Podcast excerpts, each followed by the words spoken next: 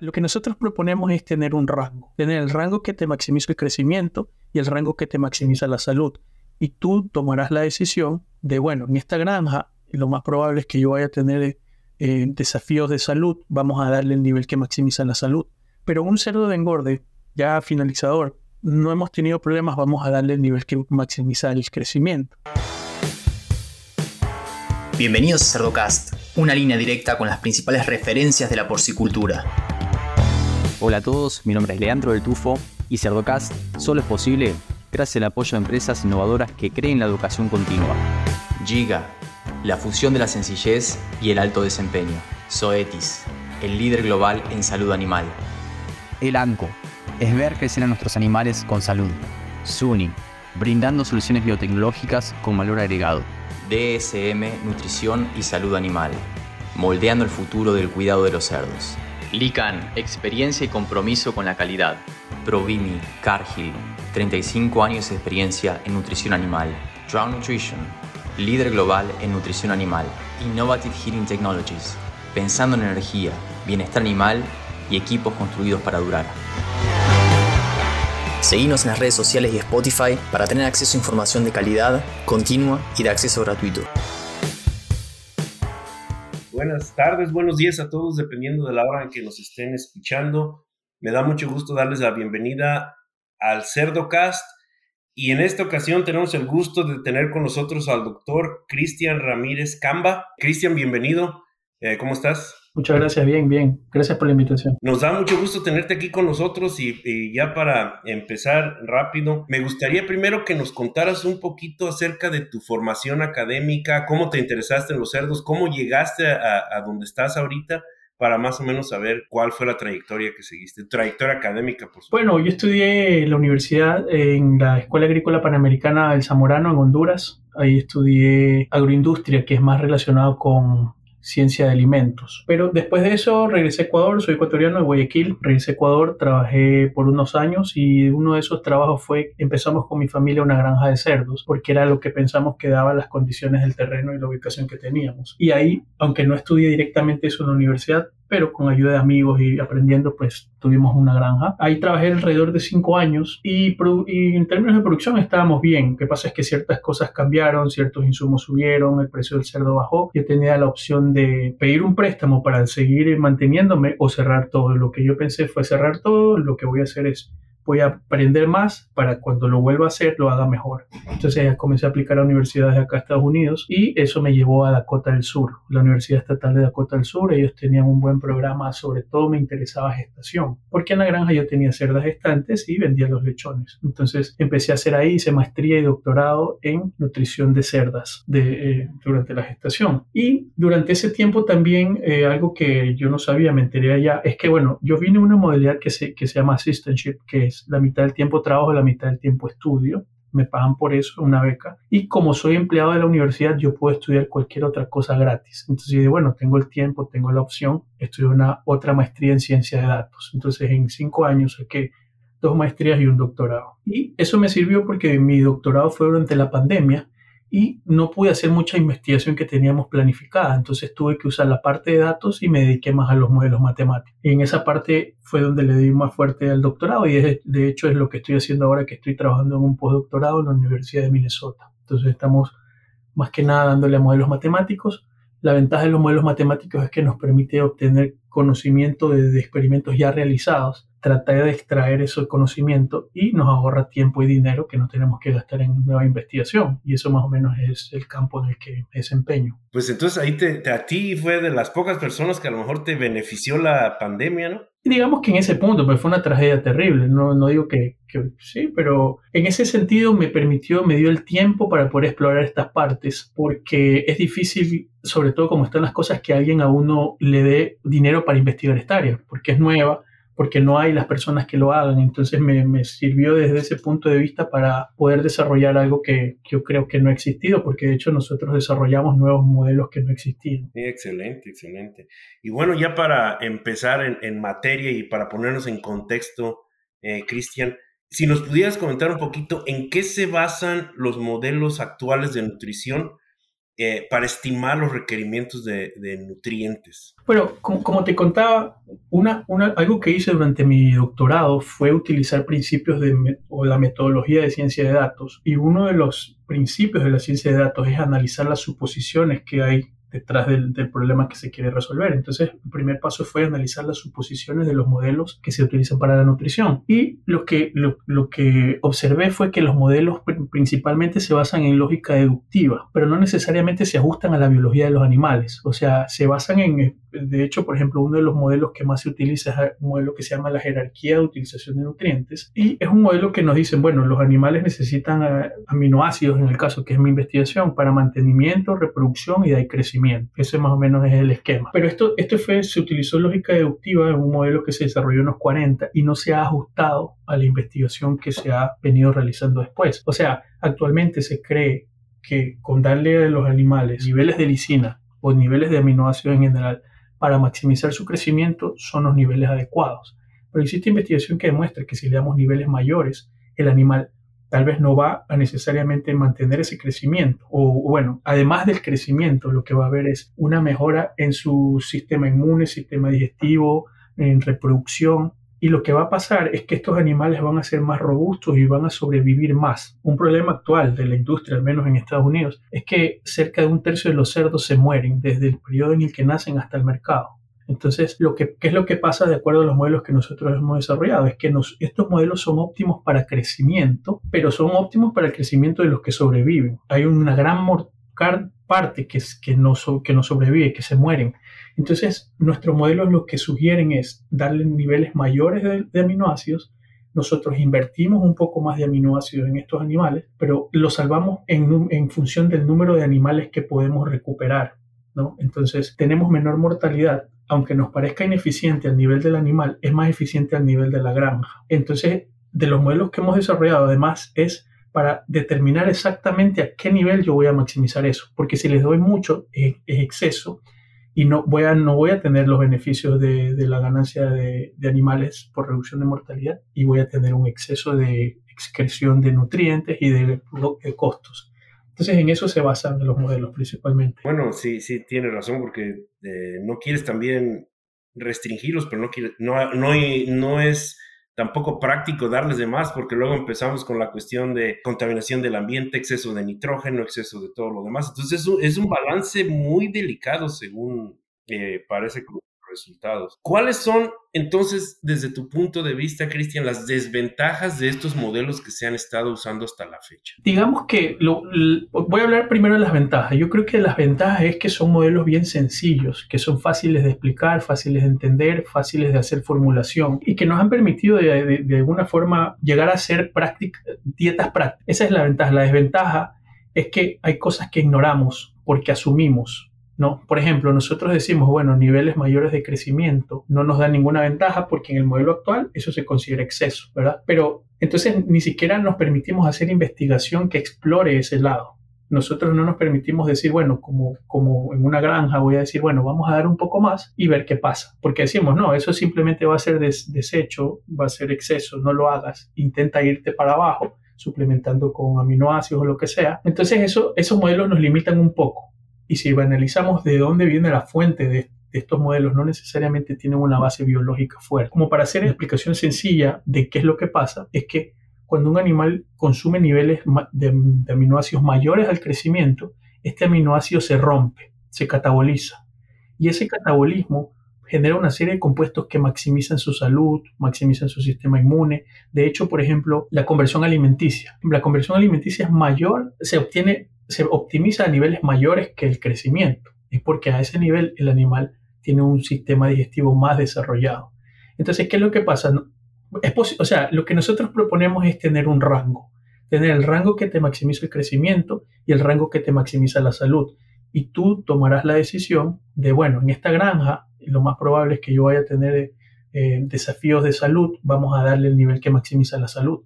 Pero un cerdo de engorde ya finalizador no hemos tenido problemas, vamos a darle el nivel que maximiza el crecimiento. Entonces, lo que nosotros hacemos como requerimiento que estamos tratando de promover es el uso de un rango en el que yo te digo, dependiendo de tu situación, tú vas a recomendar una cosa o la otra. Por ejemplo, un cerdo de estete. Tú no quieres de pronto maximizar en un cerdo destete su crecimiento, sino maximizar la supervivencia. Y después, en otros, en otros estadios, se maximiza el crecimiento. Lo mismo en gestación.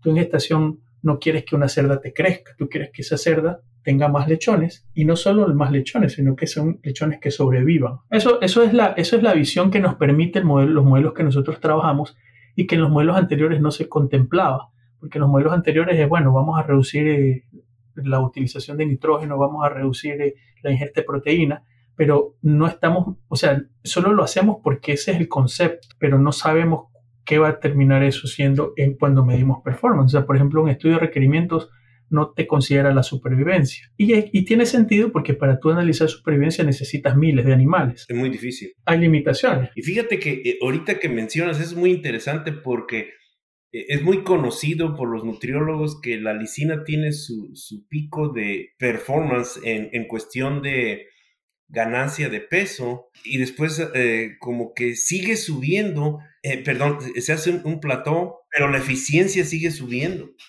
Pones más lisina, el cerdo ya no crece más, pero su, tu eficiencia se mejora. Eso quise decir, no, no seguir subiendo, pero la eficiencia se mejora y ya cuando ha llegado la lisina a un pico, cuando estás solamente analizando el crecimiento. Entonces, eh, muy muy cierto lo que dices, lo mismo debe pasar, me imagino, con el triptófano y la salud y todo este tipo de cosas que, que, bueno, muchas veces como nutriólogos estamos tan enfocados en tener la máxima ganancia que perdemos de vista cosas como la salud y como lo bien, lo mencionaste al principio, la mortalidad ahorita es una, una cosa tremenda en la industria de Estados Unidos y, y, estamos tratando de ver cómo le hacemos para, para hacer que que más animales sobrevivan. Y no solo está afectando la industria eh, del norte, digamos, del norte de, América, sino toda la parte de Latinoamérica e incluso es, a nivel global con todas estas cuestiones de enfermedades y pues tú sabes, muy, muy interesante que... que... Una cosa que estamos haciendo es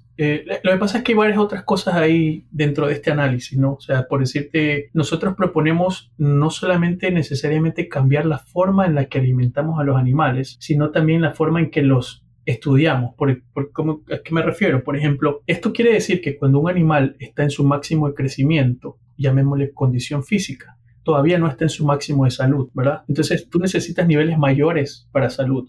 Pero si lo vemos en reversa, cuando tú estás explorando la granja y viendo tus animales enfermos, cuando tú detectas un animal que ya tiene cambios en, en su condición corporal, ese animal ya estuvo comprometido mucho antes en, cuestiones de salud.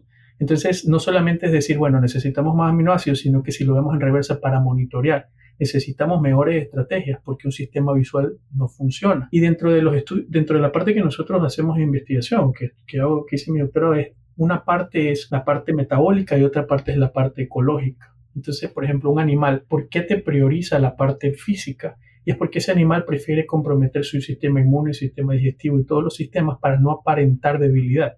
Porque si un animal está en un grupo de animales, el predador va y lo va a atacar primero a ese. Entonces, si nosotros estamos en una granja, el animal cuando ya detectamos visualmente que está enfermo, ya es muy tarde. Entonces, tenemos que desarrollar o sea, lo que dice este modelo es, bueno, después del crecimiento vienen otras cosas que tenemos que considerar. Y esas cosas las tenemos que considerar no solo dándole aminoácidos, más aminoácidos, tampoco más por darle, sino a niveles precisos.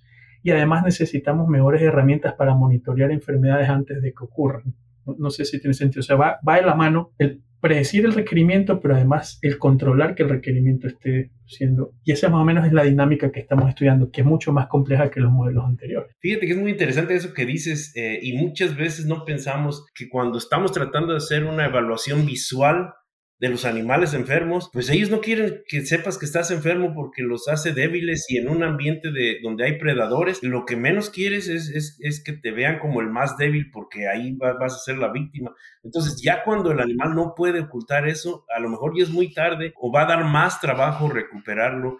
Y, y con toda esta cuestión de la mortalidad, pues a lo mejor sí tendríamos que enfocarnos un poquito más en eso y, y tratar de eh, ayudar a los animales antes de que se les note que está enfermo, incluso un poquito ayudando como en prevención a través de la nutrición. Claro, entonces lo que nosotros hacemos en cuestiones de niveles de aminoácidos es más o menos un poco eso. Tú ya sabes cuáles son tus niveles o, cuál es la incidencia de enfermedades, nosotros vamos a subir ciertos niveles. Por decir, es tenemos el óptimo para salud, el óptimo para crecimiento. Dependiendo de la severidad de tu, de tu, de tu desafío, tú le vas a dar el 100% o puedes jugar en esos niveles. Y pues necesitamos el desarrollo de otras estrategias que digan, bueno, tenemos que monitorear salud. Ahora, existen dentro de la, de, la estrategia o, o, de la propuesta de análisis de datos es utilizar sensores.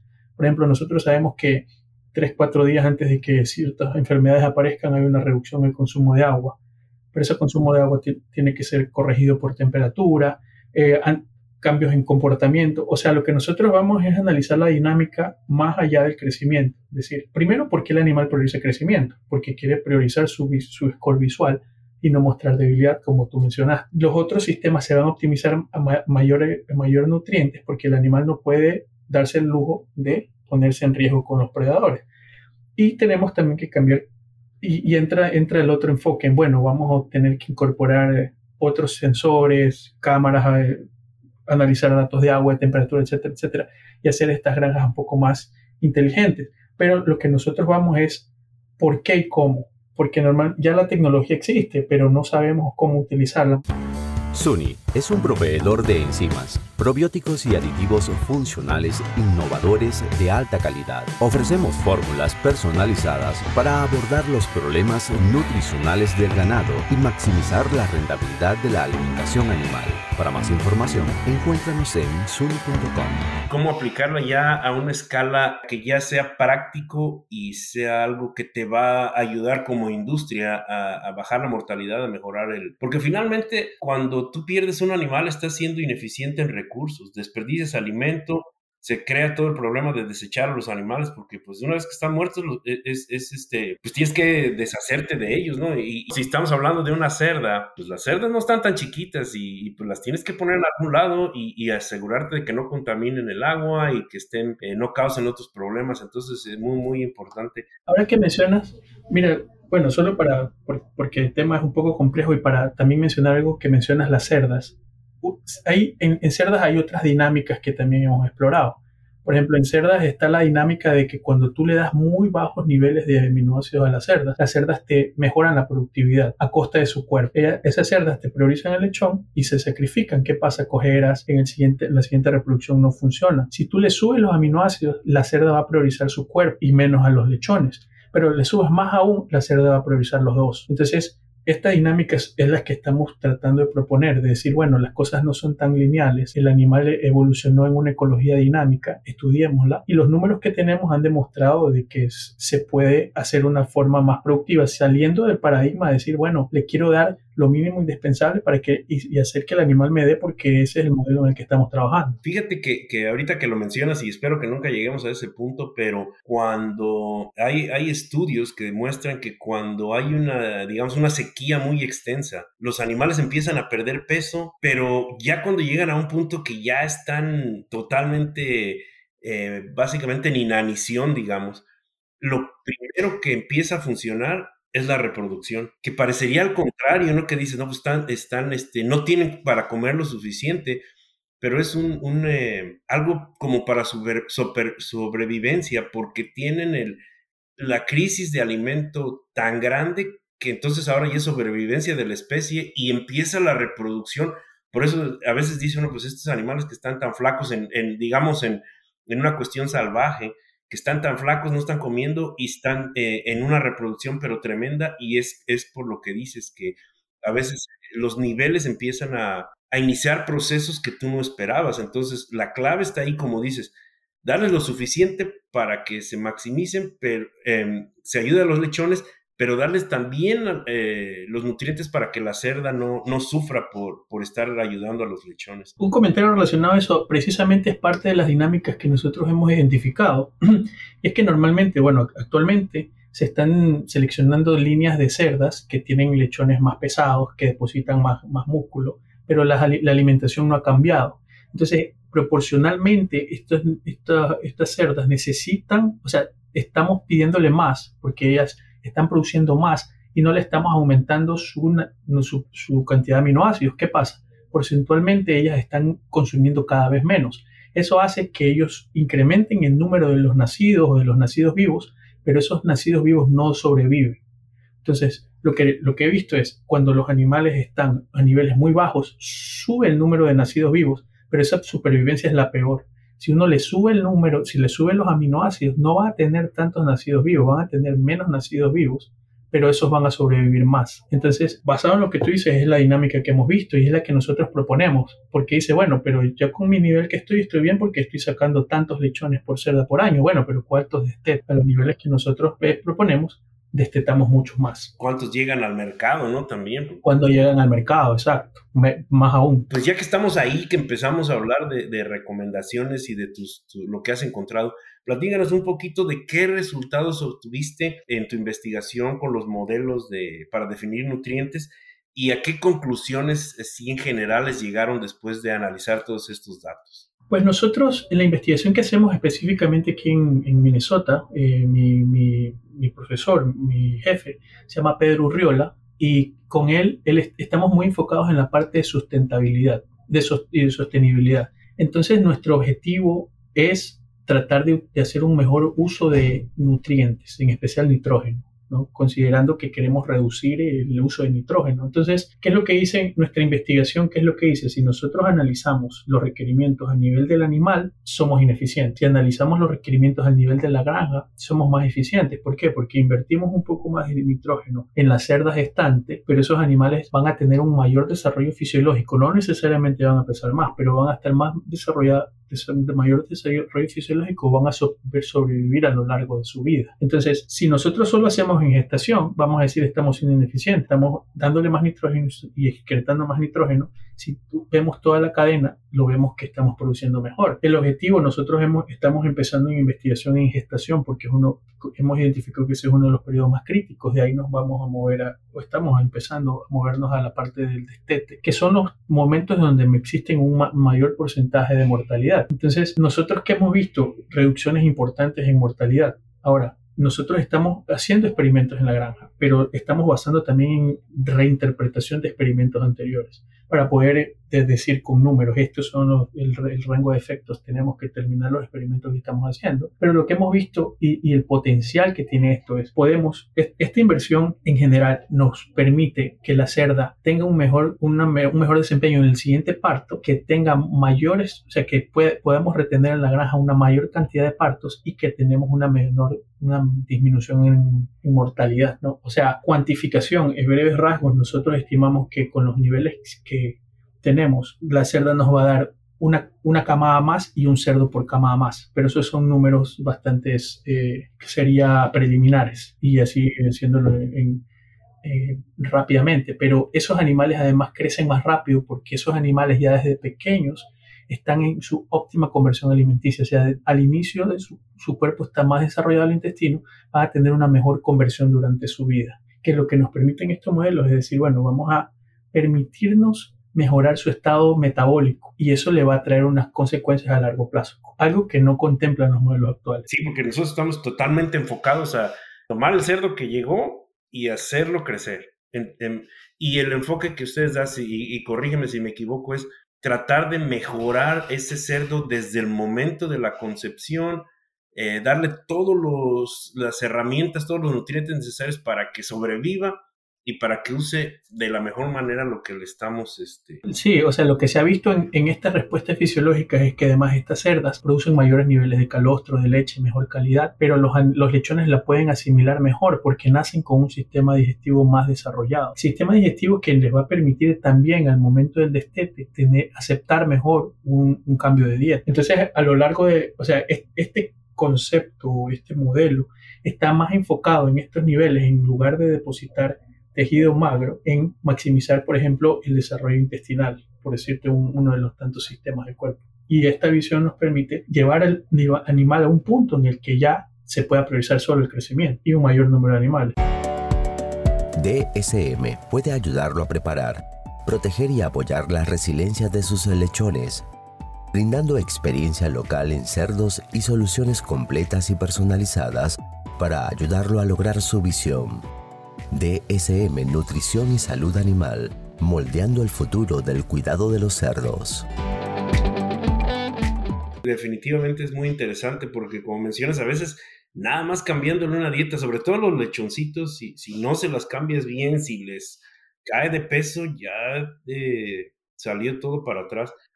Entonces, ya después de platicar de todo esto y, entendiendo que, bueno, la limitante del tiempo es siempre eh, algo, digo, podríamos seguir platicando por horas aquí, ya, ya nomás agarramos vuelo, pero así ya, ¿qué, ¿qué, nos recomiendas tú para eh, empezar a trabajar en, esta, en este nuevo concepto? ¿Qué, qué nos recomiendas eh, para seguir mejorando la nutrición sin descuidar acá eh, el resto de las cosas que tú mencionas? ¿Qué deberíamos hacer como industria? Hay, hay, varias cosas que podemos mejorar. Yo siento que parte mucho de los modelos anteriores, pero también parte mucho de los métodos que se utilizan para hacer la investigación, métodos estadísticos tradicionales, por decir, si nosotros hacemos una investigación en nuestra granja y tenemos mil animales, tal vez la mortalidad no va a ser estadísticamente significativa y la ignoramos. Entonces vamos a decir, bueno, le damos más y no se murieron menos, pero no se murieron menos porque no tenemos los números para sacarlo, ¿no? Y lo ignoramos. Entonces, estadísticamente está mal, el término es aceptar una hipótesis nula, pero para no poner más complejos es, si hacemos investigación, es considerar de que si nosotros, por ejemplo, tenemos una granja, yo tengo una granja, quiero hacer la prueba, vamos a dar mayores niveles de lisina, vamos a ver qué cantidad de animales eh, se murieron. Primero, no hacerlo en el corto plazo. Hago mi intervención, por decir, en destete y veo la cantidad de animales que fueron vendidos al final. Porque si lo hago a corto plazo no voy a ver el efecto, porque tengo que analizar de pronto el efecto de la mortalidad a todo el plazo. No sé si tal vez estoy muy rápido. Entonces, Primero, considerar la posibilidad de que niveles mayores de lisina o de soya en general de todos los aminoácidos me pueda tener un efecto positivo y nosotros decir, bueno, en esta granja que tengo tal problema me voy a permitir agregarle un poquito más y no solamente considerar el corto plazo, sino ver el largo plazo. Y de ahí tomo la decisión. No sé si me explico. Como la conclusión que yo digo de esta investigación es pensar más allá de los modelos anteriores, pensar de decir, bueno, démonos la oportunidad de probar un poco más, darle un poco más de, de nutrientes y sobre todo hay aminoácidos que no necesariamente forman mucha, conforman el, animal estructuralmente, por decir la metionina. No es un aminoácido que esté depositado en grandes cantidades en el músculo, sin embargo es un aminoácido que se requiere en grandes cantidades para la funcionalidad del animal. Entonces decir, bueno, vamos a incrementar, tenemos ciertos problemas de salud, vamos a darle, bueno, está el concepto este de aminoácidos funcionales vamos a darle un poco más para ver si mejoramos salud, que más o menos nuestra investigación se basa en un modelo de aminoácidos funcionales, pero nosotros lo hacemos más cuantitativamente. O sea, los modelos nos dicen, bueno, esta es la cantidad exacta de, de aminoácidos que tú necesitas para optimizar. Más allá de eso no te va a dar ningún beneficio. La recomendación es decirle, bueno, al productor contempla que si tú le das un poco más de nutrientes, puedes tener efectos positivos y haz tus propios estudios. Y fíjate que es, a veces lo que se nos pierde de vista, que, que no tenemos que darle siempre lo mínimo para maximizar la ganancia de peso, que es lo más común, sino que tenemos que también que ver si dándoles un poquito más, no sé, de tironina o aumentándoles un poquito la lisina más allá de eso, vamos a ayudar a los cerdos en otro aspecto que no necesariamente lo vamos a ver reflejado en, en la ganancia de peso. Que como tú dices, y, y para hacerlo lo más sencillo posible, pues mortalidad sería la, primera cosa que viniera a la mente, ¿no? Bueno, eh, Cristian. No, de, hecho uno puede estar preparado para tener una, una ligera pérdida de ganancia de peso. Y lo demás aminoácidos esa pequeña pérdida de ganancia de peso, lo que nuestros modelos dicen es que el animal está cambiando la prioridad de tejido de músculo a salud. Entonces, si nosotros le damos más y vemos una pequeña pérdida de peso, nosotros tenemos que estudiar esa pequeña ganancia esa pequeña pérdida de peso, ¿qué nos está beneficiando? Y ahí ver salud, salud intestinal y ver el largo plazo. Que ahí es donde empieza lo difícil, porque empieza los requerimientos de, bueno, necesitamos más animales para poder evaluar esto. ¿Cómo vamos a, evaluar mortalidad si solo tenemos, como dices, mil animales y aunque suenan muchos, pero no son tantos. Y, para evaluar mortalidad necesitas un número muchísimo más grande que, que mil. Entonces, Ahí es donde está la dificultad y bueno, pero eh, en este negocio no tenemos que irnos por lo fácil, sino por lo que funciona, así que pues ni modo, hay, que, hay que meterle a las cosas difíciles. Bueno, Cristian, eh, mm, podríamos seguir platicando varias horas más porque ya, ya se estaba poniendo bueno la, plática, pero pues tenemos que terminar para respetar tu tiempo y, y el de los, las personas que nos escuchan, así que me gustaría ya nada más para terminar, si nos hicieras el favor de nominar a alguien que tú pienses que por su experiencia o con su eh, trayectoria académica pudiera ser algún invitado eh, que trajéramos al Cerdo Cast, así como trajimos a, trajimos a ti? Pues eh, yo estudié con un compañero que se llama Kevin Jerez. Él es colombiano, él hizo, está haciendo su doctorado en Dinamarca, en cerdos, y él también hizo la maestría en Data Science. Entonces estoy seguro que la visión de él es muy interesante. Él trabaja en bioinformática, en, cosas relacionadas a producción de cerdos. Sería muy interesante hablar con él. Fíjate que sí, porque eh, todo este tipo de modelos matemáticos, y bioinformática, eh, manejo de grandes eh, bases de datos. Eh, muchas veces lo descuidamos un poquito por estar enfocados tanto en la biología, pero podemos aprender mucho solamente usando la información que ya está y usando los modelos adecuados y como tú dices, usando los nuevos modelos y, tratando de tener, tomar ventaja de las nuevas tecnologías y, de las nuevas técnicas estadísticas. Bueno, Cristian, ah, un placer haber, haber platicado contigo. saludos Pedro por ahí y pues qué bueno que estás con él, eh, de seguro hacen ustedes un equipo tremendo y, estaremos escuchando más de ustedes en el futuro. Eh, eh, y ya con eso pues, yo me despido, no sé si tú tengas algo más que agregar. No, no, muchas gracias por la invitación. Interesante conversación. Muy bien, claro. Y a los que llegan hasta acá, les pido que piensen también en otros profesionales de la industria porcina y le compartan este episodio, para que todos podamos sacarle provecho a la palabra de los principales referentes de la porcicultura. Un abrazo grande y hasta el próximo episodio.